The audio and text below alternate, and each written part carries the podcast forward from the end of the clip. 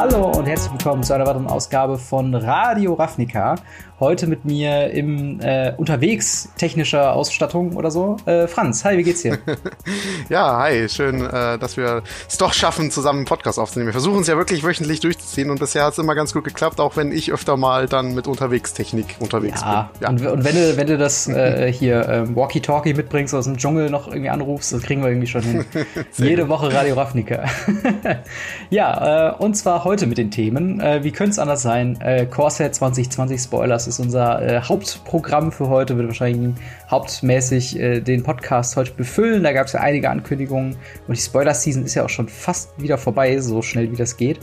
Äh, und dann werden wir am Schluss noch ein kleines bisschen über die Magic Championship ähm, äh, reden.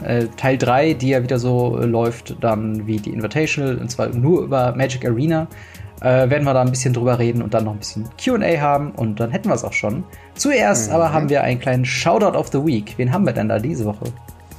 Äh, diese Woche haben wir Marosh. Äh, das ist ein YouTube-Kanal, der sich äh, eigentlich rund um Magic so ein bisschen befasst. Also ich habe in letzter Zeit Openings da gesehen und aber auch Arena-Gameplay. Also ja, schaut da gerne mal vorbei, sagt Hi und dass ihr von Radio Ravnica kommt. Und ja, das würde uns auf jeden Fall sehr freuen. Link dazu ist auf jeden Fall in der Videobeschreibung.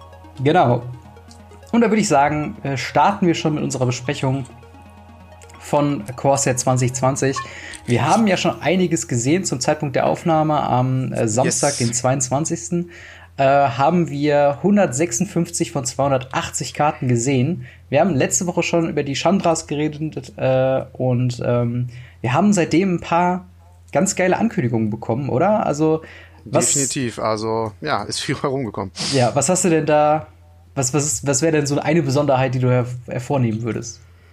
Ähm, ja, ich glaube, das, was allen Leuten so ein bisschen aufgefallen ist, ist, äh, beziehungsweise ja, selbst wenn sie nicht mit Modern in Berührung sind, hat man doch irgendwie mitgekriegt, dass die Leute alle drüber reden. Und das sind die äh, Leylines. Ja, die sind wieder da, in jeder Farbe oh, eins.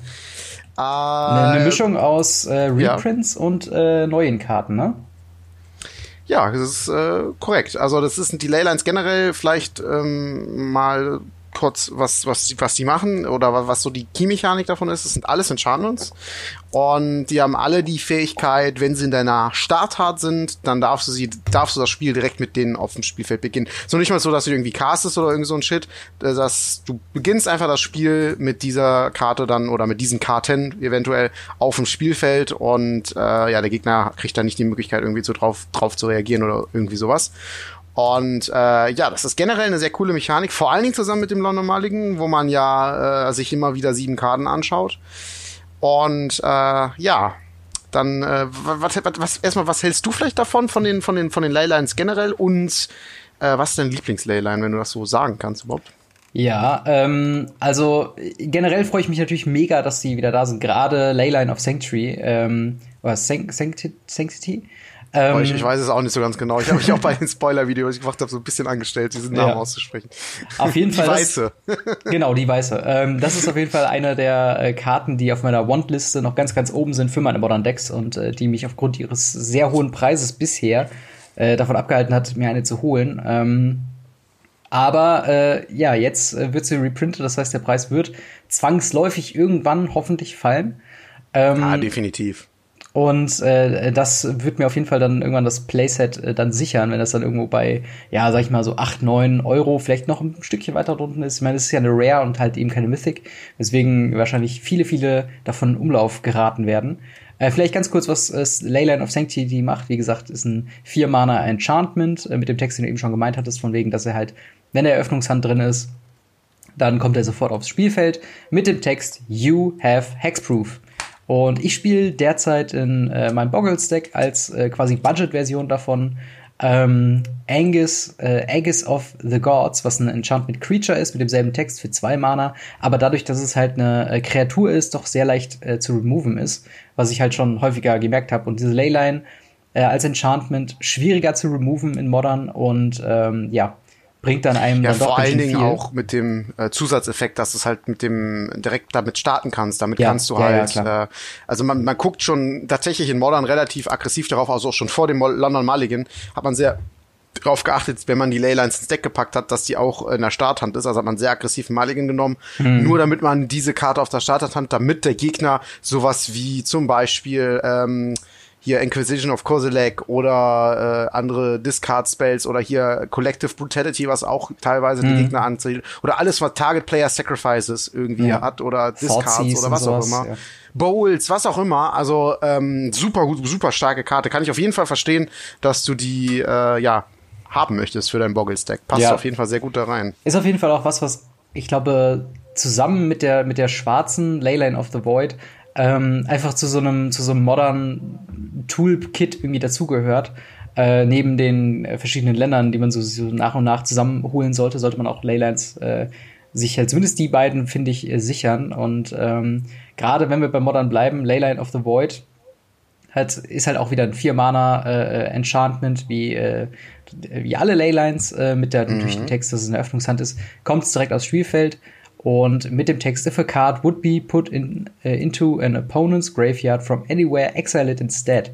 Also praktisch kommt keine Karte mehr, die dein Gegner äh, in den Friedhof legt, wirklich in den Friedhof, sondern wird direkt geexiled, was natürlich großartig ist für, beziehungsweise gegen, ähm, ja, diese ganzen äh, Dredge-Decks und ähm, äh, ich glaube, Grizzlebrand ist so ein sehr, sehr großer Bekannter, die ganzen äh, Phoenix-Sachen in Modern eigentlich alles, was Faithless Looting äh, spielt, ähm, wird diese Karte hassen und auch da wieder natürlich wird ein bisschen mehr äh, jetzt äh, im Umlauf sein, wird allesamt ein bisschen günstiger werden.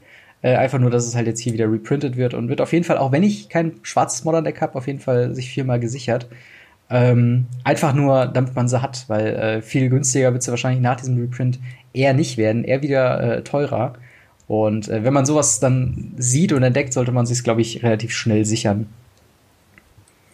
Ja, definitiv. Also äh, ich muss auch sagen, dass ich die schwarze Layer auch ziemlich gut finde, vor allen Dingen den Effekt, dass es nur den Gegner, beziehungsweise die Gegner äh, betrifft und nicht dich selber. Das ist tatsächlich zum Beispiel bei mir wäre das relevant, auch wenn ich kein Schwarz spiele, äh, nur generell wäre das halt relevant, denn ich habe das Small Taunt einmal drinne, was einfach sagt, wenn ich eine Kreatur von mir exile, kriege ich einen 1-1 Spirit, wenn ich dafür Mana bezahle. Mhm. Und äh, ja, wenn ich natürlich keine Kreaturen auf meinem Friedhof habe, weil die alle mit Exil sind, dann äh, bringt mir die Karte halt nichts. Und da wäre die Leyline, schade, dass sie in schwarz ist, aber da wäre die Leyline halt ziemlich, ziemlich cool, dass sie halt nur den Gegner betrifft. Also ja, starke Karte. Und ja. ich bin generell mal gespannt tatsächlich, wie. Also wir sind natürlich sehr gehypt, weil wir beide auch den Modern-Hintergrund haben. Und deswegen jetzt auch vielleicht mal der Blick von, vom Standard aus her. Mhm. Wie, äh, also ja, ja, wie schätzt du das ein für Standard? Also die Karten wirklich so im aktuellen Standard-Meta? Eher positiv, also eher negativ oder?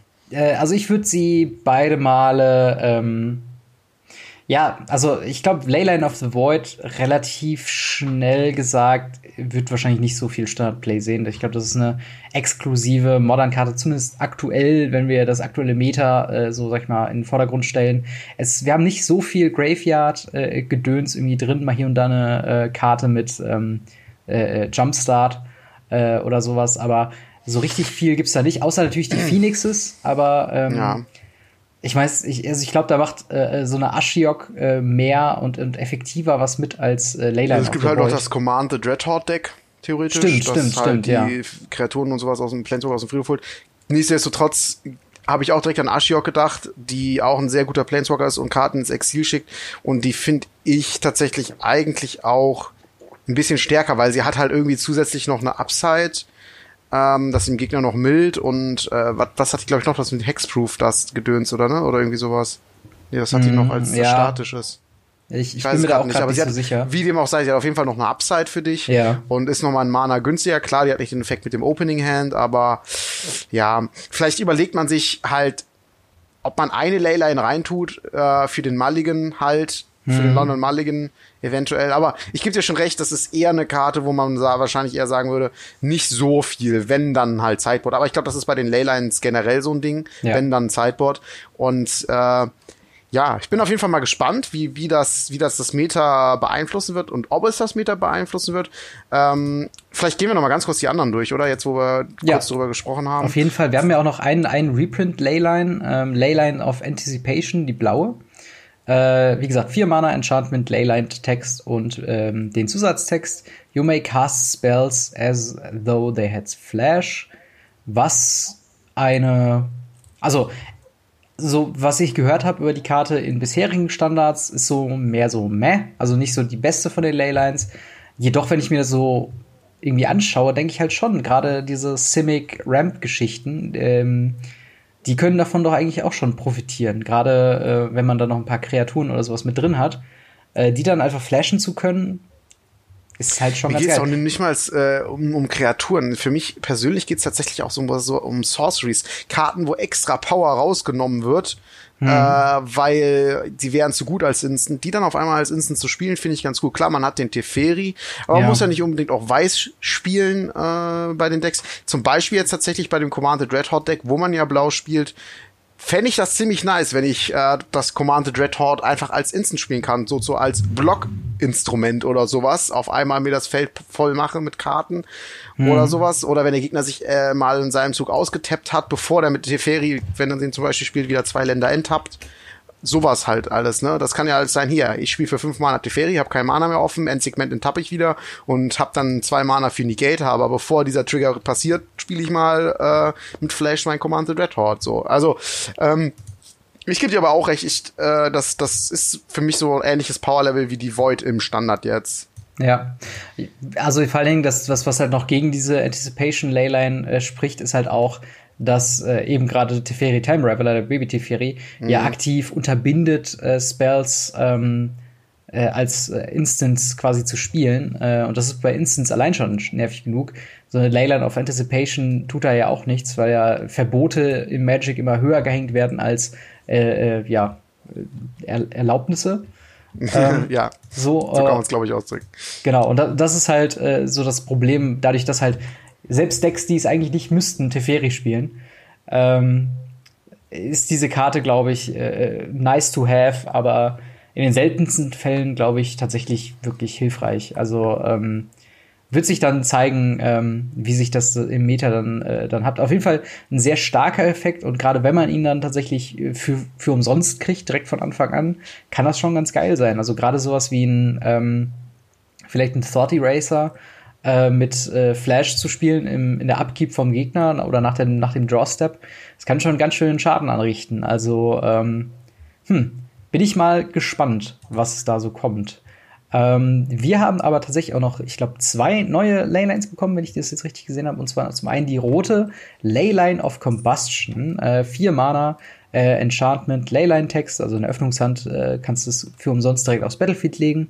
Und im Text, whenever you and or at least one permanent you control becomes the target of a spell or ability an opponent controls, Leyline of Combustion deals two damage to that player. Ähm, also, wenn ich es richtig verstanden habe, so, sobald man Also wenn man angezielt wird, egal, wenn Genau. es gibt ja Karten, die zielen mehrere Kreaturen an, das triggert die, die Leyline trotzdem nur einmal. Okay, alles klar. Weil das hat mich gerade ein bisschen verwirrt, das, weil ich dachte, man müsste vielleicht, dass der Spieler und ein, die Kreatur eines Spielers quasi beide müssten getargetet werden von einem Spell Okay, und dann dann, wird das erst schlecht. Das wäre ziemlich schlecht. Aber Das wäre ziemlich schlecht. genau, das ist. Nee, aber das äh, ist halt der Text, wie gesagt, sagt halt nichts anderes als, äh, wenn du von einem Spell oder einer Ability angezielt wirst, also du oder eine Permanente du kontrollierst oder mehrere Sachen gleichzeitig, dann kriegt der Gegner ähm, oder der Kontrolli Kontrollierende ähm, halt zwei Schaden, also der Kontrollierende des Spells oder der Ability. Also, wenn ich es richtig verstehe, besonders gut gegen Control als Mono Red? Eigentlich schon, oder? Ähm, Jein, denn Control countert ja zum Beispiel auch recht viel. Counter werden ja dann nicht berechnet, weil das keine permanente Ja. Karte ist, die, die quasi auf dem Spielfeld liegt. Und äh, zum Beispiel auch äh, Massenremoval, wie zum Beispiel Kaya's Wrath oder sowas, Mhm. äh, werden natürlich auch nicht. Oh doch, das ist doch Target, nee, Destroy All Creatures. Nee, nee, nee, nee. Sell the Wreckage zum Beispiel wäre etwas, wofür das dann triggert. Äh, Ja. wofür, wo ich das tatsächlich sehe, ist in einem, äh, in einem Burn Mirror Matchup. Tatsächlich, Ja, wenn, Da- äh, da könnte es ganz wenn, wenn sein. Du, wenn, wenn, weil du wirst halt von einem anderen Burn-Spieler angezielt und dann, äh, ja, klar, macht das Ding halt mal zwei Schaden. Ich kann mir gut vorstellen, dass dann auf Arena vor allen Dingen das so aussehen wird. Best of One Match, Arena. Mhm. Äh, Leyline ist so ein, zweimal drinne und wenn du wirklich gegen Burn spielst und du die auf der Starthand hast, dann äh, gewinnst du, gibt, gibt der andere Instant auf. Oder Burn Best of drei äh, der, der die Leyline in der Starthand hat und vielleicht noch eine Karte mehr oder zwei, hm. der gewinnt. So ungefähr sehe ich das mit der Karte. Ja. Ja, irgendwie, irgendwie schon. Aber also ich sag mal, als ich äh, äh, gestern, also am Freitag, äh, über die Karte auch gesprochen habe, hat sich das irgendwie wirklich angehört wie halt gerade gegen Control. Und ich bin auch gerade überlegen, so viel Counterspells spielen die aktuellen Control-Decks gar nicht. Eigentlich nur Aber was spielen die mit Target? Oh, okay, mit, mit Teferi, klar, der Teferi. Genau, Teferi wäre so eine Sache. Äh, dann halt äh, dieses Tyrant Scorn, der Removal. Ähm, also generell alle Arten von Removal targeten, ja. Die, die kein Massenremoval sind. Genau, außer Kaya's Wrath. Also wäre es eigentlich nur. Oder die äh, hier schmetternde Signalhorn, was drei Schaden an allen Kreaturen macht. Ja. Ja, stimmt. Nicht. Ja, das, ja, das, das, also es ist, ist, auf jeden Fall eine weirde Karte, aber da bin ich mir ziemlich sicher, dass die Sideboard-Play sehen wird. Äh, die wenn, Sache ist halt, die Karte ist für das Mirror Match. Ich meine, genau. das passt halt zu dem Text aber man irgendwie fühlt sich nicht so an, als würde man es gerne gegen einen Burn-Spieler auch einfach haben, weil der Burn-Spieler ist ja der, der sagt, hier mach mal drei mhm. Bolt auf den und drei Schaden an dich und der zielt ja irgendwie immer alles an, so und ähm, aber ne, dann deswegen bin ich auf auf, auf Mirror Match. Aber aber wie du auch sagst, ne, Control klar, wenn wenn wenn so ein Single Target Removal irgendwie ein Ding ist, mhm. ja, hm. Was ja, sagst also, du denn? Stark oder nicht stark im Meter?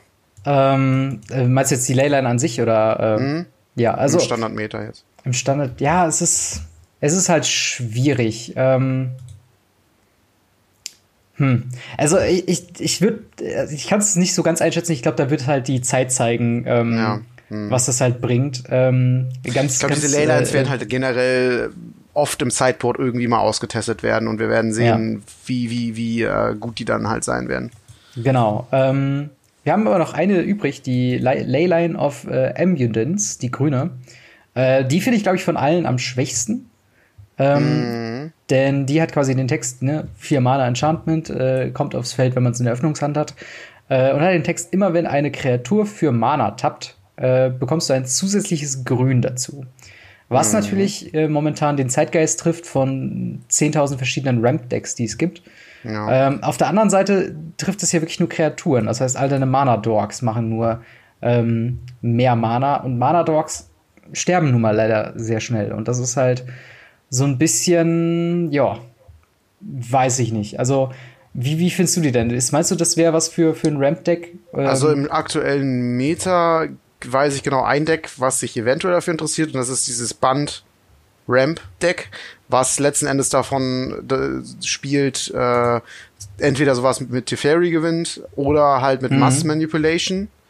Ähm, da kann ich mir schon ganz gut vorstellen, dass das einfach interessant ist, weil die spielen halt sowohl die Lanoa-Elfen als auch diesen Paradies-Druiden und manche spielen sogar zusätzlich noch äh, den Inkubationsdruiden, mhm. was halt schon einiges an Dogs ist. Und äh, also ich habe schon ganz oft Matchups gehabt bei Arena, wo der dann Runde 1 den Elfen, Runde 2 den Paradies-Typen und noch einen Elfen. Und da kann ich mir schon vorstellen, dass das schon ziemlich schnell ziemlich ausrasten wird. Und da wird das tatsächlich, würde die Leyline auch eigentlich nur im Mainboard Sinn machen. Aber auch gerade die zweite Fähigkeit für acht Mana, also sechs und Doppelgrün, kann man 1-1-Count auf jede Kreatur legen. Mhm. Oh, ja, das ist auch mal nett. Dann kann man mit dem vielen Mana, was man vielleicht übrig, übrig hat, noch was machen. Aber wie du schon sagst, irgendwie eher nicht so geil. Das ist keine Karte, die man gerne ähm, für vier Mana legen würde, glaube ich. Selber. Ja. Ja, das ist halt genau der Punkt gerade. Wenn man sie tatsächlich nur für, ähm, für, für vier Mana direkt legen kann, in, zu dem Zeitpunkt hast du in der Regel schon alles Mana, was du brauchst. Gerade weil du ja auch in dem Deck eigentlich auch noch Nissa spielst, die neue, die ja ähm, sowieso deine, deine Forests für doppelt so viel tappen lässt. Also, weiß ich nicht. Vielleicht werden wir aber auch da, ähm, ja.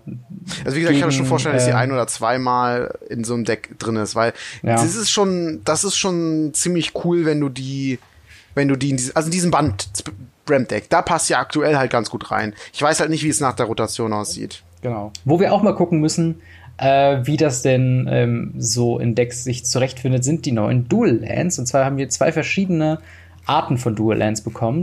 Zum einen äh, haben wir in den äh, Enemy-Farben äh, die ähm, Scry-Lands bekommen, also Rare Dual Lands, die getappt aufs Battlefield kommen und wenn sie dann ins Spielfeld kommen, darf man Scry One anwenden. Ähm, und äh, ja, also viel mehr steht auf den Karten noch nicht drauf, heißen alle Tempel of irgendwas. Und wie ist denn deine, ähm, deine Einschätzung da? Gerade im Vergleich zu den jetzt bald rausrotierenden Bodylands oder Checklands. Ich bin jetzt gerade nicht ganz sicher, ob das Reprints sind oder ob die den Cycle voll machen. Nee, das, ist, also das sind Reprints. Ah, okay, gut. Also es gab die schon in, in Nyx gab es generell schon dieses, dieses Tap-Länder, die Scryen. Mhm. Ähm, ich meine aber, das wäre die andere, anderen Farben gewesen. Vielleicht gab es die halt äh, dann schon mal vorher oder auch in dem Set vorher, das kann ich jetzt gerade nicht sagen, aber wie gesagt, dann sind das Reprints, wie gesagt, diese Fähigkeit mit Tap Scry 1. Was ich darüber tatsächlich gehört habe, als ich mich mit anderen Leuten darüber unterhalten habe, ähm, ist, dass die zur Zeit nicht wirklich äh, relevant sind, diese Karten, ähm, die sich irgendwie eher auch damals nach einem ähm, ein Ankommen angefühlt haben als nach einer Rare, mhm. aber äh, eher für so ein, so ein midrangiges äh, Standard-Meta sprechen, was natürlich gut sein könnte, was passiert nach dem äh, nach der Rotation im Allgemeinen halt. Dass die halt, ähm, da, da gehen ja die ganzen Checkländer raus und dass die da ein bisschen wieder interessanter werden und dass dann das Meta ein bisschen langsamer wird, beziehungsweise ein bisschen schneller. Also die, die Agro-Decks mehr in die Mitte rutschen und die Control-Decks mehr in die Mitte rutschen. Und äh, ja, ich finde, dafür sprechen die so ein bisschen. Und äh, ja, ich muss sagen, im Limited finde ich die ganz cool, denn sie fixen das Mana und es ist keine so ganz schlimme Rare-Land-Karte. Das ist ja ganz oft so im Limited, wenn du ein Rare-Land ziehst, ärgerst du dich. Also äh, je nachdem, mhm. ähm, ist zwar ganz cool, aber zum Beispiel sagen wir mal ein Checkland im, im, im Limited ist halt immer so meh. Und die sind mhm. einfach eigentlich ganz in Ordnung. Halt Mana fixen und gleichzeitig noch eine kleine Upside. Ähm, ja. Und ja. Limited ist eh ein bisschen langsamer. Genau. Und vielleicht kann man dazu noch sagen, dass tatsächlich nach der Rotation das zumindest dafür sorgt, dass die Landbase im äh, Standard nicht allzu teuer wird, wie sie ja heutzutage ein bisschen ist. Also dadurch, dass es halt natürlich schlechtere Länder sind, hat man dann auch, äh, also schlechtere in Anführungszeichen, nicht so schnelle und nicht so effektive Länder sind. Ähm, werden die wahrscheinlich auch von der Beliebtheit, plus es gibt schon sehr viele von diesen Tempels, dass es ja Reprints sind, ähm, werden wahrscheinlich die Preise relativ normal bzw. human sein, was ja dem Standard jetzt nicht unbedingt schaden muss. Also äh, ich habe halt gerade letztens gemerkt, dass halt allein durch die Landbase äh, so ziemlich jedes sämtliche äh, oder jedes dreifarbige Deck eigentlich schon äh, über 200 Euro kommt. Ähm, einfach mhm. nur wegen halt den Ländern und so ein paar Basiskreaturen. Und entweder man hat sie oder man hat sie halt nicht. Ähm, aber es ist auf jeden Fall ein großer, großer ähm, Punkt, wo neue äh, Spieler nur schwer einsteigen, beziehungsweise dann halt höchstwahrscheinlich Mono Red spielen weil es halt einfach dann das günstigste und ähm, äh, ja, wenig äh, anspruchsvollste dann Deck dann ist, äh, was man dann. Äh, ja, und trotzdem halt noch effektiv im aktuellen Meta. Genau, und halt, halt ne? eben effektiv ist, genau. Äh, aber das sind halt nicht die einzigen Dual Lands. Also die, die fünf Enemy äh, Gain Lands haben wir bekommen, aber wir haben alle zehn von den, ähm, ach nee, andersrum, die äh, Enemy Scrylands und alle zehn Gainlands bekommen. Also mhm. die auch getappt ins Spielfeld kommen, sind alle äh, Commons und äh, tappen für jeweils äh, das eine oder andere Mana. Und wenn sie reinkommen, gaint man ein Leben. Ähm, deine Meinung dazu? Im Endeffekt tun sie sich ja gar nicht so viel zu den Tempel, äh, Tempelländern. Ähm, sind halt ja, nur also zwei meine, Stufen Scry, weniger selten. also zwei, äh, also Scry ist halt deutlich, deutlich stärker als ein Leben. Ja. Eigentlich, normalerweise generell. Äh, allerdings kann ich mir auch gut vorstellen, dass gerade gegen Burn es auch irgendwie interessant ist, mal so ein paar Leben, vier, vier, fünf extra Leben vielleicht zu haben, aber das, es, es, es load dich halt unnormalst. Und ähm, ja, das sind eigentlich, das sind eigentlich klassische Limited-Karten. Ja, ich meine, wir haben auch schon ganz oft diese Tab-Länder gehabt, die keinen Zusatzeffekt hatten. Und mhm. äh, ja, da sind die natürlich ein bisschen cooler, kriegt man immer noch ein Leben. Und äh, ja, wie gesagt, klassischen Limited-Länder, ich denke mal, gehen wir sehr stark davon aus, dass die Stadt dem äh, Standardland drinne sein werden. Ähm, das kann gut sein, ja. Also das haben die schon öfter mal so gemacht. Und äh, ja, sind sogar, glaube ich, wenn ich das richtig sehe, tatsächlich die Artworks also die alten Artworks. Vor allen Dingen erkenne ich die, die Schwarz-Weiß, äh, Rot-Blau, also die Enemy müssten das dann mm, sein, ja. ja. Das sind, glaube ich, die aus Kane von Tag hier. Die, damit ah, habe ich nämlich angefangen mit der Edition. Deswegen habe ich das noch so im Hinterkopf. Bei den anderen bin ich mir nicht so ganz. Äh, ah, auf jeden Fall. Generell hatte ich das Gefühl, auch die Tempel, das war ja die Edition davor, Die mhm. äh, Nyx-Edition, das war die, war vor ähm, Carnage. Äh, generell, wenn ich hier so ein bisschen durchseppe, sehe ich so ein bisschen Nyx und, und äh, Carnem tatsächlich. Mhm. Äh, bei den Commons und Uncommons allerdings. Bei den Rares ist das ein bisschen was anderes. Ja, ich glaube, da bei den Rares wird's auch, äh, wäre es auch nicht so cool, wenn sie einfach das Artwork äh, nochmal verwenden von alten Karten. Also ja, bei manchen Klassikern ist es ja in Ordnung, aber ich glaube, äh, die meisten wollen auch ein neues Artwork sehen. Ähm, äh, aber gerade, also gerade, dass halt keine Reprints sind. Obwohl, dann macht es ja. auch keinen Sinn, nicht, nicht neues Artwork zu verwenden, wenn es keine Reprints sind. Ja gut, sehr gut. Naja, ja. es sei denn, es sei denn, es ist irgendwie so eine Anspielung. Äh, keine ja, Ahnung, die, okay. die, Waffe von dem und dem oder sowas. Wie dem auch hm. sei. Dann haben wir allerdings äh, noch einen sehr, sehr komischen äh, Part und zwar eine uralte Mechanik äh, kehrt zurück zu uns und zwar Protection from X, also Protection von irgendeiner anderen Farbe. Ähm, da haben wir, glaube ich, Uncommons hauptsächlich, die diesen Effekt haben. Manche Rares halt auch noch dazu. Und ich meine sogar, das wäre ein Cycle. Jetzt muss ich mal gerade schauen, ob wir da, ähm, ob ich da eben schnell einen finde. Äh, b -b -b Hast du ja. gerade sonst einen? Nee, nee, nee. Es gab ähm. nicht so viele. Es gab da, glaube ich, mal eine grüne Kreatur oder sowas. Die hat dann Protection vom Blue und irgendwie so. Blue ja, sonst, sonst erzähl mal, was du davon überhaupt hältst, dass jetzt ja, Protection also, Spells wieder dazukommen. Warum, warum wir uns wundern, ist, dass Wizards damals äh, oder vor, vor, vor, vor einiger Zeit gesagt hat, hey, äh, Protection wollen wir eigentlich nicht zurückbringen äh, die Mechanik ist ein bisschen komplizierter und äh, ja, wir wollen halt, dass Magic möglichst logisch bleibt und dass man nicht ähm, bei einem, bei, bei den Sachen, wenn man halt drinne ist, nochmal explizit nachschauen muss, was genau heißt das denn jetzt? Und äh, wie sind manche, also wenn, ja, ist vielleicht ein bisschen falsch gesagt, wenn manche Interaktionen nicht ganz klar sind, weil es treten manche Sachen oder die größten Fragen treten ja erst auf, okay, was passiert, wenn ich das und das mache? Und ich finde es tatsächlich bei den äh, neueren Karten ist es oft so, dass ich mir sehr sicher bin, wie das denn ausgehen muss, weil das mit den mit den Regeln von Magic halt sehr äh, konform ist und ähm, ja dann eigentlich nur eine Lösung möglich ist. Und bei diesem Protection, ja, was heißt es denn jetzt, äh, wenn wenn die Karte zum Beispiel Protection äh, from Green hat oder sowas und der, mhm. na sagen wir mal nicht Green, sondern sagen wir Black, das passt ein bisschen besser. Und der Gegner spielt Kaya's Wrath ja. Ist meine Kreatur jetzt tot oder nicht? Klar, sie kann nicht angetargetet werden. Wird sie mit Kaya's Wrath ja auch nicht. Aber eigentlich sagt das auch, auch Protection, dass die Schutz sofort, also Destroy-Effekte funktionieren auch nicht. Geht das jetzt bei Massenremoval oder gilt das dafür nicht? Und was ist mit Exile? Geht Exile? Geht Exile mhm. nicht? Das sind so Sachen. Und gerade das in einem Core-Set wiederzubringen, wo die äh, sagen, Core-Sets sollen die Edition sein, wo viele Reprints drinne sind, die äh, Mechaniken, keine neuen Mechaniken reinbringen tatsächlich. Und ähm, ja, des, dementsprechend äh, auf einem niedrigen Einsteigerlevel sind, um auch viele neue Leute einen möglichst einfachen Einstieg in Magic zu bieten. So waren die Core-Sets tatsächlich ursprünglich mal designt und gedacht. Und da halt dann diese Mechanik mit reinzubringen, fühlt sich ein bisschen komisch an. Und äh, ja, das war so unser Grund, warum wir ein bisschen verwirrt waren. Generell habe ich natürlich kein Problem damit, weil ich, ich weiß halbwegs, wie, wie, wie das funktioniert und äh, finde die jetzt auch nicht so game-breaking, die Mechanik, als dass das irgendwie total bescheuert wäre. Aber nichtsdestotrotz haben wir uns halt äh, darüber äh, ja, gewundert letzten Endes.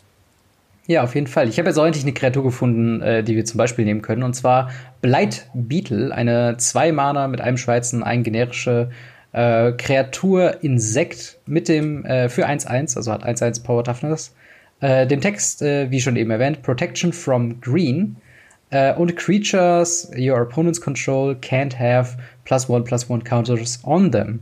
Äh, wir haben hier noch einen kleinen Reminder-Text bei dem Protection-Gedöns, weil du hast ja eben schon gesagt, das ist ein Ding, womit die meisten neuen Spieler wahrscheinlich so ein paar Probleme sein werden, was da jetzt genau ähm, drunter fällt. Und äh, der Text sagt hier, this creature can't be blocked, targeted, deal, dealt damage, enchanted or equipped by anything green. Also kann weder geblockt werden, nicht angezielt werden, kein äh, äh Damage gedealt bekommen, nicht verzaubert werden und auch nicht equipped äh, werden von irgendeiner grünen Karte. Und da haben wir, glaube ich, auch den Unterschied, warum Kaya's Wrath funktioniert und sowas wie äh, äh, Deafening Clarion nicht. Deafening Clarion hat im Text stehen, äh, this card deals three damage to every creature.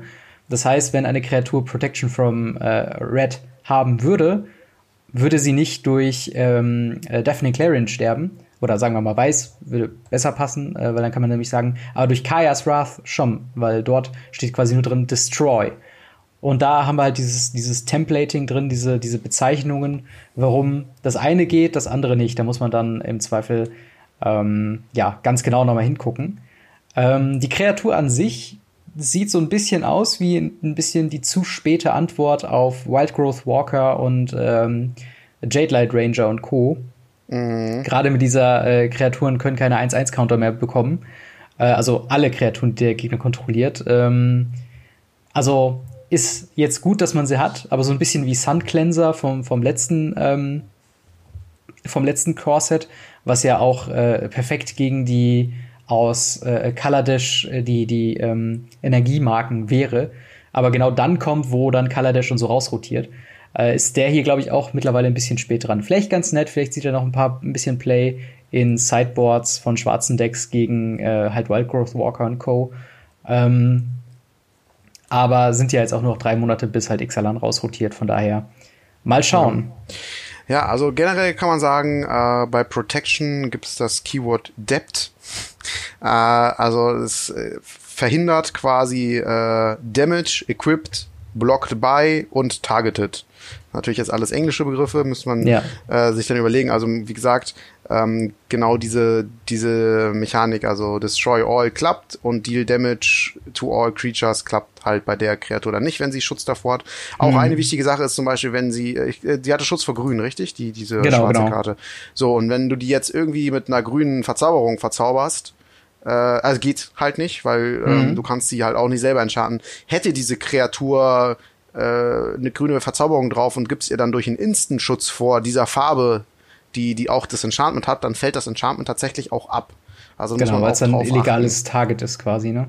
Ja, genau, also die kann, halt, kann halt, es kann halt einfach nicht enchanted sein von dieser Farbe. Ja. Äh, so kann man theoretisch, wenn das kommt als Instant Protection from, das gab es schon mal, vielleicht kommt es ja noch mal, äh, kannst du auch einer gegnerischen Kreatur tatsächlich Schutz vor der Farbe geben und die verliert dann äh, halt die Enchantments in der Farbe. Vielleicht ist das mal relevant. Ich weiß es nicht.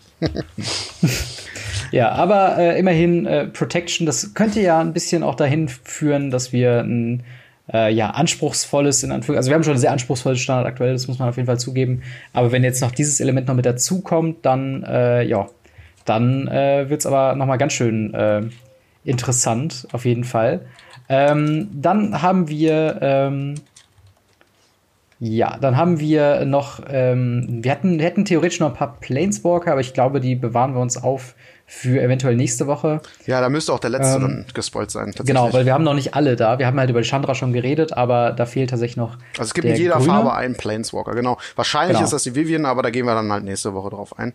Genau, dann würde ich sagen, äh, machen wir unsere, äh, unsere Tradition alle Ehre und machen uns an die Top 5, äh, die wir uns rausgepickt haben. Fünf Karten, über die wir in jedem Fall reden wollen würden. Und, Korrekt, ähm, über die wir reden wollen würden und die nicht äh, ordinal zu sehen sind. Also im Sinne von, es gibt keine Rang natürliche Rangliste da drin, sondern wir wollen einfach über diese fünf Karten reden, aus verschiedenen Gründen. Genau, dann leg mal los, was ist denn dein Top 5? Äh, ja, Oder ich würde sehr gerne, ja, ich würde sehr gerne auf jeden Fall über die Evolving Wilds sprechen. Das ist eine Karte, mhm. da habe ich äh, unter anderen Umständen ist eine längere Geschichte. Auch darüber gesprochen, dass die sehr wahrscheinlich kommen wird im Core-Set. ist eine sehr beliebte Karte, die auch sehr gerne im Core-Set kommt. Ähm, sie sagt nichts anderes als, dass man, das ist ein Land, was man legen kann und Tap, Sacrifice. Äh, man sucht sich die Bibliothek nach einem Standardland durch, äh, bringt das getappt ins Spiel und mischt dann wieder, wieder seine Bibliothek. Ich finde, ähm, das ist äh, generell eine sehr, sehr solide Karte ähm, eine sehr günstige Budgetkarte, um doch vielleicht zwei, dreifarbig zu spielen. Mhm. Und äh, wenn man jetzt nicht gerade unbedingt die, das Geld für die Shocklens und die Jacklens hat. Und äh, deswegen finde ich die Karte irgendwie immer sehr cool, wenn die im Standard äh, halt drin ist. Genauso ähm, sehr, sehr gute Karte im Limited, eine Karte, die definitiv nicht zu unterschätzen ist, äh, darf, denn kann man quasi recht früh picken, auch wenn man sich noch nicht für eine Farbe entschieden hat, kann man die nehmen und äh, dann halt ja immer noch in die, eine andere Farbe reinsplashen. Äh, deswegen, ich mag die Karte, weil die so vielseitig ist und eine sehr mhm. günstige Budgetkarte ist ja nur eine Common. Und äh, ja, deswegen wollte ich die auf jeden Fall mit reinpacken. Auf jeden Fall auch nicht zu unterschätzen in Pauper. Ähm, in Pauper hat man ja nicht so viele, also im Standard Pauper jetzt gerade auf Arena. Äh, hat man nicht so viele Möglichkeiten zu fixen und hat auch nur begrenzte Auswahl an Dual Lands und Evolving Wilds ist eigentlich ein ganz schöner Turn One ähm, quasi Fetchland, wenn man so will, ja. Ja. Ähm, für halt äh, gerade diese Decks und verwende ich auch in meinen äh, Pauper äh, Decks immer liebend gerne, wenn die mehrfarbig sind. Ähm, meine erste Karte, über die ich ganz gerne sprechen äh, wollen würde, ist Icon of äh, Ancestry. Ein Drei-Mana-Artefakt, ähm, mit dem Text äh, As Icon of Ancestry enters the battlefield, cho choose a creature type. Creature you control of the chosen type gets plus one plus one. Und dann noch dem Text für drei Mana und Tappen. Look at the top three, three cards of your library. You may reveal a creature card of the chosen type from among, the, from, from among them uh, and put it into your hand. Put the rest on the bottom of your library in random order. Also es ist so ein bisschen ähnlich zu Vanquishers Banner, ordentlich günstiger. Ähm, und ist so ein allgemeiner Support für, ähm, für halt Tribal Decks. Und ich habe so das Gefühl, wir werden das eine oder andere Tribal, äh, Tribal Deck in Zukunft noch sehen werden. Gerüchten zu folgen geht's ja jetzt nach dem äh, Core Set nach Theros. Äh, was glaube ich auch ein Tribal, Tribal Set ist, meine ich, ne? Ja, also auf jeden Fall. Äh, ja. Theros gibt es auf jeden Fall Humans zum Beispiel. okay, ja. Humans gehen immer. Ähm, aber halt einfach generell so ein, so ein netter generelles Support, dadurch, dass es ein Artefakt ist und äh, farblos, äh, bietet sich halt in jedem äh, Deck an, nicht nur in Standard, sondern auch genauso gut im Commander. Und ich denke mal, dort wird's sehr schnell auch äh, Anklang finden. Ähm, Gerade auch diese, diese, dass man nochmal nach Karten ein bisschen suchen kann, äh, ist halt ganz nett. Und äh, ersetzt, glaube ich, so ein bisschen die ganzen Ixalan Tribal Support Karten, die ja jetzt im Herbst rausrotieren. Und äh, da ist halt schön, zumindest eine Option zu haben, äh, da was zu spielen. Äh, was wir jetzt in diesem Set schon viel gesehen haben, ist viel Vampire und sehr viel Elementare. Äh, ich weiß noch nicht, also und tatsächlich auch Spirits, tatsächlich gibt's da auch einige. Ähm, und ich bin mir nicht ganz so sicher, ob die tatsächlich playable sind, ob das Top-Tier-Decks werden. Aber wenn, dann könnte Icon of Ancestry tatsächlich ein sehr guter Three-Drop sein für diese Tribal-Decks. Ähm, denn so ein kleiner Pump-Spell, quasi ein Benalish Marshall für, für jedes Creature-Type, ist ja schon mal ganz nett, oder was sagst du dazu? Ja, ich finde die Karte auch irgendwie ganz cool, vor allen Dingen, weil Tribal generell immer eine sehr beliebte Sache sind, auch bei mir persönlich. Mhm. Ich meine, ich spiele ein Spirits Deck. und ähm, ja, also ich finde ich finde das sehr, sehr cool und ich fände das auch ganz cool, wenn sowas mal irgendwie zusammenkommt. Also dieses Elementare, finde ich, ist sehr, sehr stark vertreten, auch durch die drei Chandras. Und äh, da bin ich echt mal gespannt, ob da jemand sowas zusammenschmeißt und damit wirklich großen Erfolg hat. Klar, auf, auf ein Tier 2 Deck bringen sehr viele Decks. Aber mhm. ich bin mhm. wirklich da, ich mich interessiert das wirklich, ob so, so ein Deck das dann auch mal auf, auf eine Top 8 in, in einem nennenswerten Turnier schafft. Ne? Da, das ist so das, wo ich, wo ich äh, ja gespannt drauf bin, letzten Endes. Ja. Was ist denn deine nächste Karte?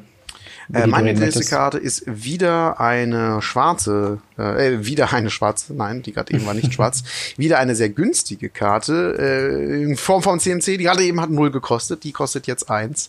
Ähm, denn Disfigure heißt sie und es ist ein Instant für ein schwarzes und gibt einfach deiner Kreatur minus zwei, minus zwei bis zum Ende des Zuges. Äh, ja, finde ich eine extrem starke Karte, sehr guter Removal-Spell gegen äh, kreaturenbasierte Decks, auch gegen äh, zum Beispiel gegen die äh, Walker, Jade Light, Gedöns-Dinger. Mhm. Klar, es kann den White Growth Walker nicht killen, aber es kann den Jade Light Ranger und den Merfolk Range Walker direkt töten, wenn es reinkommt und auf ja. den Explore Trigger einfach minus zwei, minus zwei für ein Mana und äh, tot.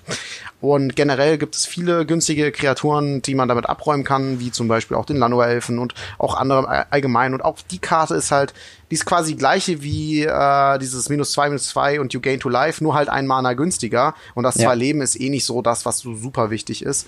Und die Karte ist sowohl im äh, Limited als auch im Standard sehr relevant, gehe ich sehr stark von aus. Und ja, deswegen ich wollte ich auf jeden Fall die Karte mal ansprechen. Sehr coole Karte. Es ist quasi die schwarze Version von Schock, wenn man so will. Äh, also kann zwei Leben-Kreaturen so mit einem Instant direkt weghauen.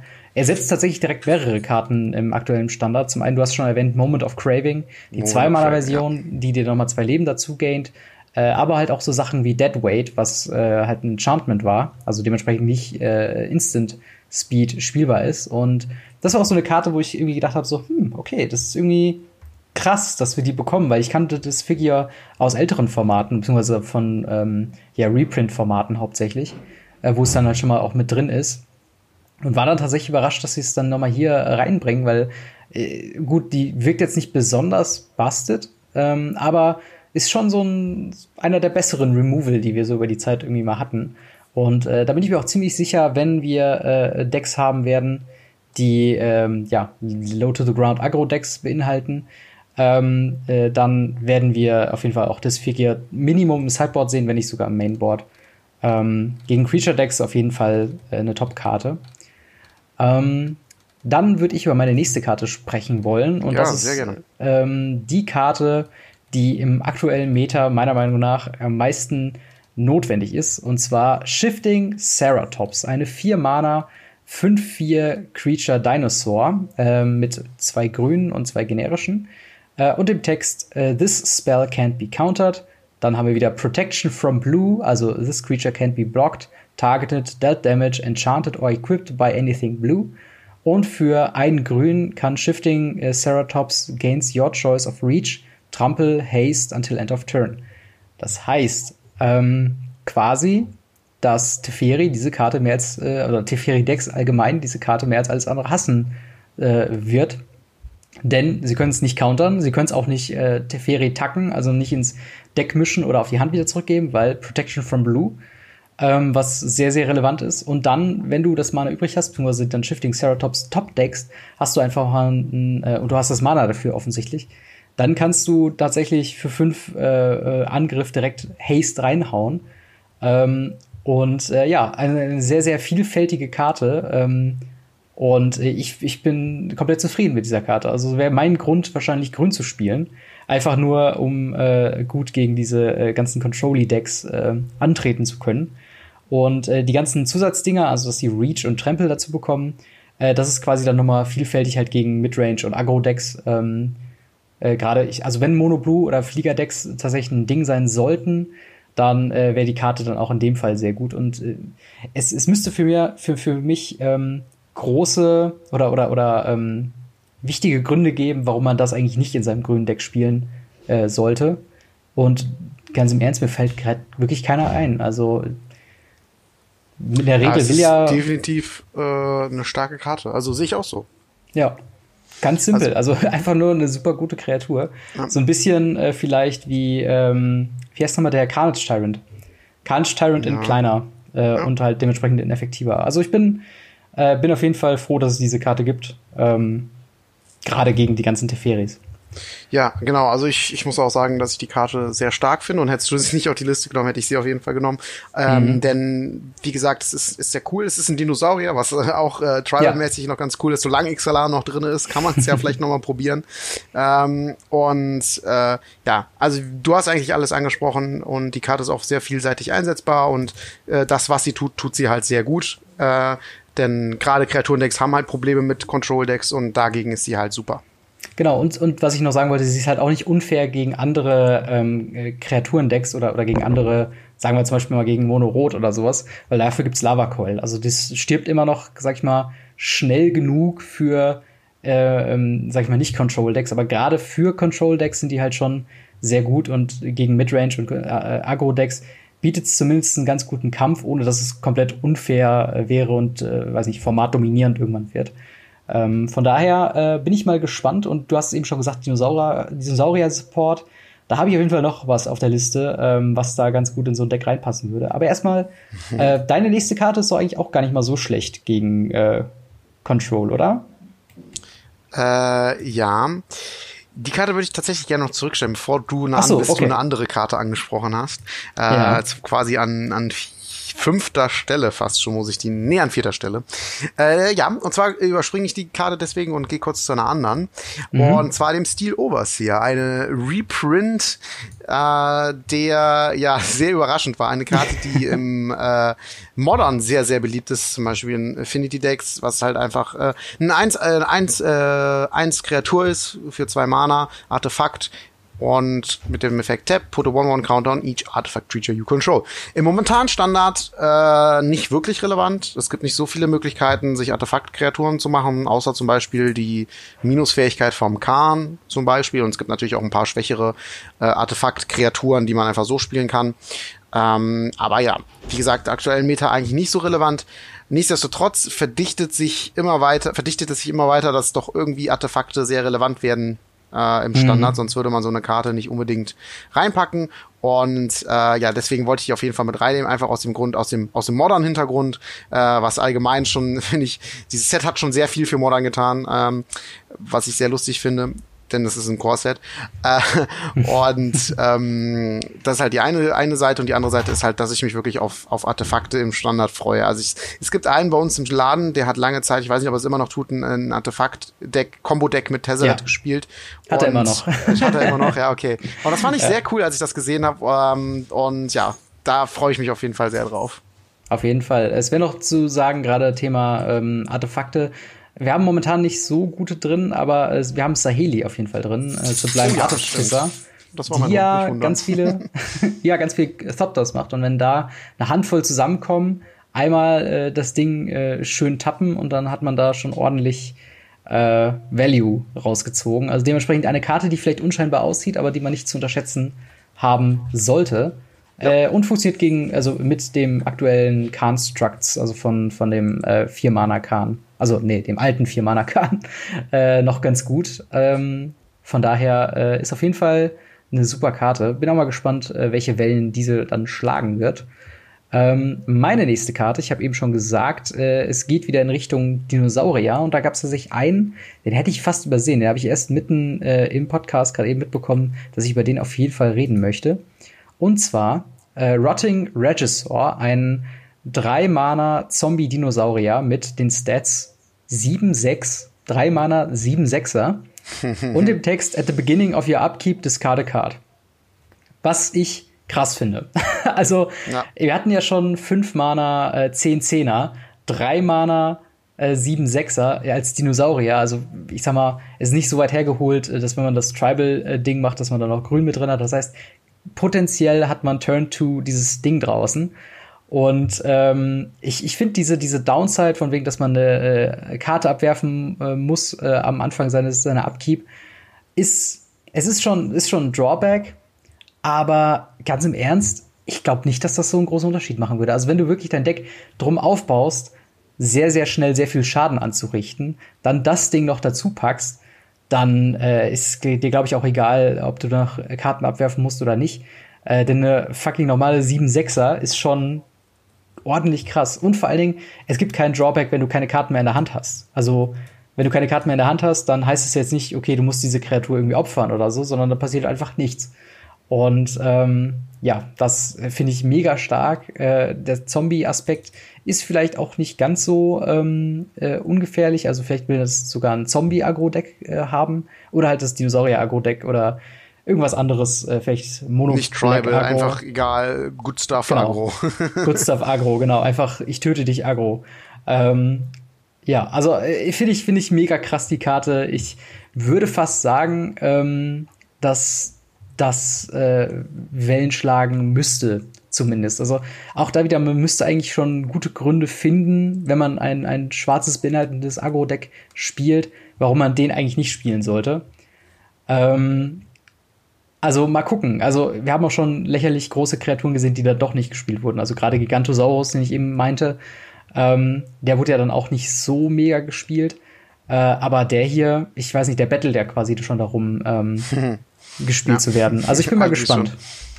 Ja, dann war ich mal weiter mit meiner nächsten Karte. Jawohl. Ähm, tatsächlich will ich die eine Karte noch für den Schluss aufheben, auch wenn die nicht super cool ist, äh, super stark ist. Andersrum, sie ist nämlich super cool. Ja, genau.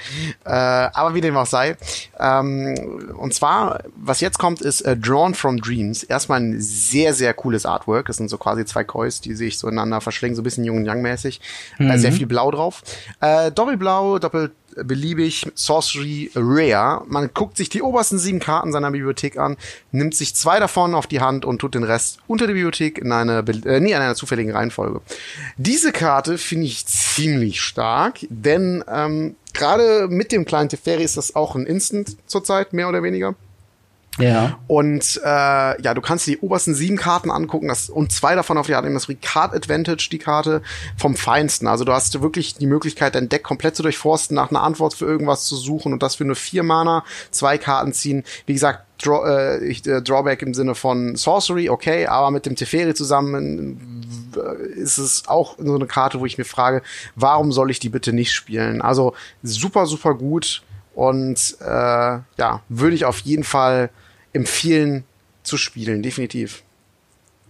Also wäre zumindest ganz geil mit der Leyline, die wir vorhin hatten. Ne? Also entweder die Leyline oder der kleine Teferi, irgendwas, was halt Sorceries äh, Flash gibt. Ähm, weil dann ist es tatsächlich eine sehr, sehr, sehr, sehr gute Karte. Ähm, das ist das, wo ich sagen würde, okay, das hält es noch ein bisschen zurück. Ähm, man müsste halt wirklich sicher gehen, dass man die Karte instant spielen kann, weil dann ist es wirklich, äh, ja, das beste Card Advantage, was man haben kann für vier. Und ich meine sogar, äh, hier dieses Chemisters Insight, was so der bisherige Go-To ähm, Card Advantage, also Draw Spell so ist, der war ja auch vier Mana, ne? Also im Endeffekt deutlich besseres, mit dem Nachteil, dass man zu Sorcery Speed spielen kann. Aber ja, bin mal, bin mal gespannt auf jeden Fall, äh, ja, wie das da, ähm, ob man dann Draw, Drawn from Dreams dann äh, spielen kann. Ich glaube, der, äh, der direkte Vorgänger in Anführungszeichen ist Dig Through Time, was äh, äh, acht Mana gekostet hat, aber Delph beinhaltet. Also du konntest quasi äh, Karten aus dem Friedhof exilen, anstatt halt einen Mana zu zahlen. Und oftmals war das dann einfach nur eine zwei Mana ähm, Dig Through Time also äh, zwei Mana für den Effekt, den wir jetzt hier bei der anderen Karte noch sehen. Und auch noch Instant. Also Dig Through Time ist schon ziemlich genau. okay. Kein Wunder, dass die Karte in Modern äh, gebannt ist. Und, und ja, okay. Ich glaube sogar auch in älteren Formaten tatsächlich auch. Also ja. die ist einfach zu gut. genau. Dann ähm, haben wir mal noch eine sehr flashy Kreatur, wie ich finde, und zwar Sephara Sky's Blade. Ähm, ist eine äh, 4, 5, 6, 7 Mana, 7, 7 Legendary Creature Angel. Weil man jetzt erstmal denkt, okay, das wird jetzt wieder so eine, weiß nicht, Welcome-Deck-Geschichte sein, ist ja viel zu teuer, aber äh, anstatt die 7 Mana zu zahlen, kann man nämlich auch äh, You may pay one white uh, and tap four untapped creatures you control with flying rather than pay uh, this spell's mana costs hat den Text darüber hinaus noch Flying und Lifelink und andere Kreaturen, die du kontrollierst mit Fliegen, haben Indestructible.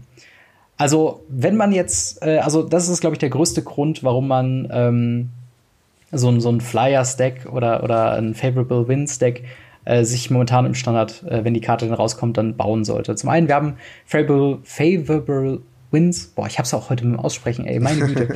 ähm, dann halt das hier als Payoff. Man könnte vielleicht überlegen, ähm, tatsächlich äh, auch so, äh, irgendwelche Flyer noch durch Tokens zu kreatieren, äh, zu, zu kreieren. Ähm, vielleicht auch sowas wie Divine Visitation noch reinbringen. Also wirklich dieses Flying-Theme so krass wie es geht ausschlachten. Und dann halt äh, Sephara äh, ähm, sehr, sehr schnell äh, spielen zu können, anstatt halt auf die Mana-Kosten dann irgendwann auf natürliche Art und Weise zu kommen. Das einzige, das einzige Problem dazu ist halt, Flyers werden halt auch einfach von Removal und gerade so Massenremoval halt auch betroffen. Und bis man dann zu Sephara kommt, sind die halt einigermaßen ungeschützt. Ähm, ja, weiß nicht, was, was denkst du? Könntest, könntest so ein Flyer-Deck geben oder ist es eher. Also ich meine, wir haben gerade von Tribal-Decks gesprochen. Man müsste halt ein bisschen gucken, dass, ähm, ja, also ich meine, fliegend ist in dem Sinne leider kein Tribal. mhm. ähm, aber ja, generell kann ich mir das schon vorstellen. Also ich finde die Karte recht stark.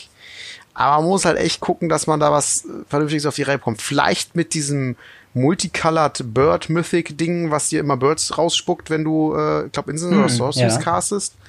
Vielleicht Stimmt, damit. Ja. Ähm, aber ja, musste man, müsste man auf jeden Fall mal schauen. Es ist, es ist schon eine sehr, äh, was wäre wenn Situationskarte, finde ich. Mhm. Gerade im, im Standard mit diesem begrenzten Pool an, an Karten. Äh, wahrscheinlich momentan mit den aktuell gespoilten Karten doch recht schwierig so günstig zu casten, wie man es sich dann vorstellt. Genau. Ähm, ja, ich habe auch gerade hier drunter noch gesehen, äh, äh Turn 1 könnte man die theoretisch spielen in Modern, wenn man vier Ornithopter auf der Hand hat. Vier Ornithopter, ein äh, Planes oder irgendwas und dann die Karte und dann, ja, das wäre schon, das wäre zumindest äh, so der, der Ultimate Dream. Aber was ist denn deine letzte Karte, über die du heute auf jeden Fall noch reden möchtest? Äh, ja, eine äh, Antwort auf, wie du gerade eben schon gesagt hast, Teferi, den großen und äh, den kleinen. Ähm, wobei den großen eigentlich nicht direkt. Der kommt mit fünf rein, ne? Mit der große. Ähm, boah, gute Frage. Ich, kann, Ich- kann auch sein, dass es vier ist. Ich such's gerade mal raus. Ja, guck, such mal raus, wäre auf jeden Fall interessant. Ähm, und zwar ist es Fry mit einem sehr, sehr coolen Artwork. Es ist quasi ein Vogel, äh, oder es war mal ein Vogel mit einer Explosion drumherum und es sind nur noch die zwei Krallenpfoten, was auch immer da. Und es dampft so ein bisschen. Äh, mit dem Flavortext, I'm afraid your dinner got a little overcooked. äh, wie gesagt, kostet ein rotes, ein beliebiges, ist ein Instant, kann nicht gecountert werden, was schon mal sehr cool ist. Und macht halt fünf Schaden an einer Kreatur oder Planeswalker, die weiß oder blau ist. Also es ist halt wirklich die Antwort auf, Ja. auf äh, ein Teferi. Kommt der mit vier oder fünf? Hast du es mittlerweile Äh, der kommt mit vier und kann dann plus einsen auf fünf. Okay, Also es weil die Sache ist die, dass die. Plusfähigkeit ist tatsächlich ein Teil der Kosten und darauf kann ich nicht reagieren. Ähm, das heißt, wenn er 5 hätte und auf 6 gehen würde, dann äh, wäre es schlecht. Aber so ist es definitiv einfach ein äh, Removal für, einen- für einen Teferi, der nicht gecountert werden kann. Äh, ja, ein bisschen spät, Ja. ein Set oder zwei vielleicht, aber nichtsdestotrotz eine sehr, sehr starke Karte, die bei vielen Decks, glaube ich, viermal im Sideboard sein wird. Ja, auf jeden Fall. Also man könnte zum einen sagen, also es trifft ja auch äh, Lyra Dawnbringer. Also kann man entweder sagen Bolt the Bird äh, in einem ganz anderen Spektrum äh, oder Fry the Guy, wenn man Teferi damit targetet. Also ist auf jeden Fall eine sehr gute Karte und ich denke mal, ja, das wird, was haben wir denn da? Diese, diese eine äh, Jaya, ne, dieses Fight with Fire, was einen ähnlichen Effekt hat, nur gegen Kreaturen, das wird das hundertprozentig ersetzen. Ähm, und ja, Auch gerade in vielen Decks auch gerade- das Lava Coil, sowas, je nachdem. ja, genau. Also es ist halt natürlich sehr spezifisch auf Ja, äh, Weiß. Karte halt, aber dafür Genau. ist sie halt ziemlich gut. Genau. Ähm, gut, dann würde ich noch eben auf meine äh, letzte Karte für heute äh, hinkommen. Und zwar ist das äh, Lotus Field, was einen äh, Hexproof Multi-Land ist quasi. Ähm, mit dem Text, sie kommt getappt ins Spiel. Und ähm, wenn sie ins Spielfeld kommt, muss man zwei andere Länder opfern. Dafür hat sie allerdings den Black Lotus-Effekt. Und zwar, sie tappt für drei verschiedene Mana ähm, von einer freiwillig gewählten äh, Farbe. Und ähm, es ist so ein Mischverhältnis. Auf der einen Seite ist es ganz cool, es hat den Black Lotus-Text quasi auf sich. Es ist ein Land, es ist Hexproof. Ähm, was, äh, ja, was, was halten wir denn davon? Also, klingt ja erstmal ganz gut. Wobei halt Länder sacrificen ist halt auch blöd, wenn sie halt erst Turn 3 dann kommt. Weil in der Regel ist dann so die Ramp-Phase in den meisten Decks schon abgeschlossen. Also ähm, es ist so, dass der erste Moment, glaube ich, bei vielen war, boah, die Karte ist ziemlich gut. Der zweite Ja. Moment war, die Karte ist ja gar nicht mal so gut, denn sie kommt ja erst äh, Runde drei und äh, ist dann auch erstmal getappt und kannst nichts weiteres machen und so ein Shit. Ähm, und äh, ich glaube, die dritte Überlegung ist dann wieder, ha, in der einen oder anderen Situation ist die gar nicht mal so schlecht. Zum Beispiel eine Nissa, die das Ding Ja. äh, direkt enttappt. Äh, dann hast du ein 3-3 Hexproof Land, was du eventuell direkt wieder tappen kannst und dir drei Mana halt macht. Oder zum Beispiel, also Nissa ist halt eine gute Möglichkeit. Oder eine andere gute Möglichkeit ist halt auch äh, die, boah, ich weiß gar nicht, wie sie heißt. Immortal Sun oder so. Äh, Äh, du meinst Blood Sun.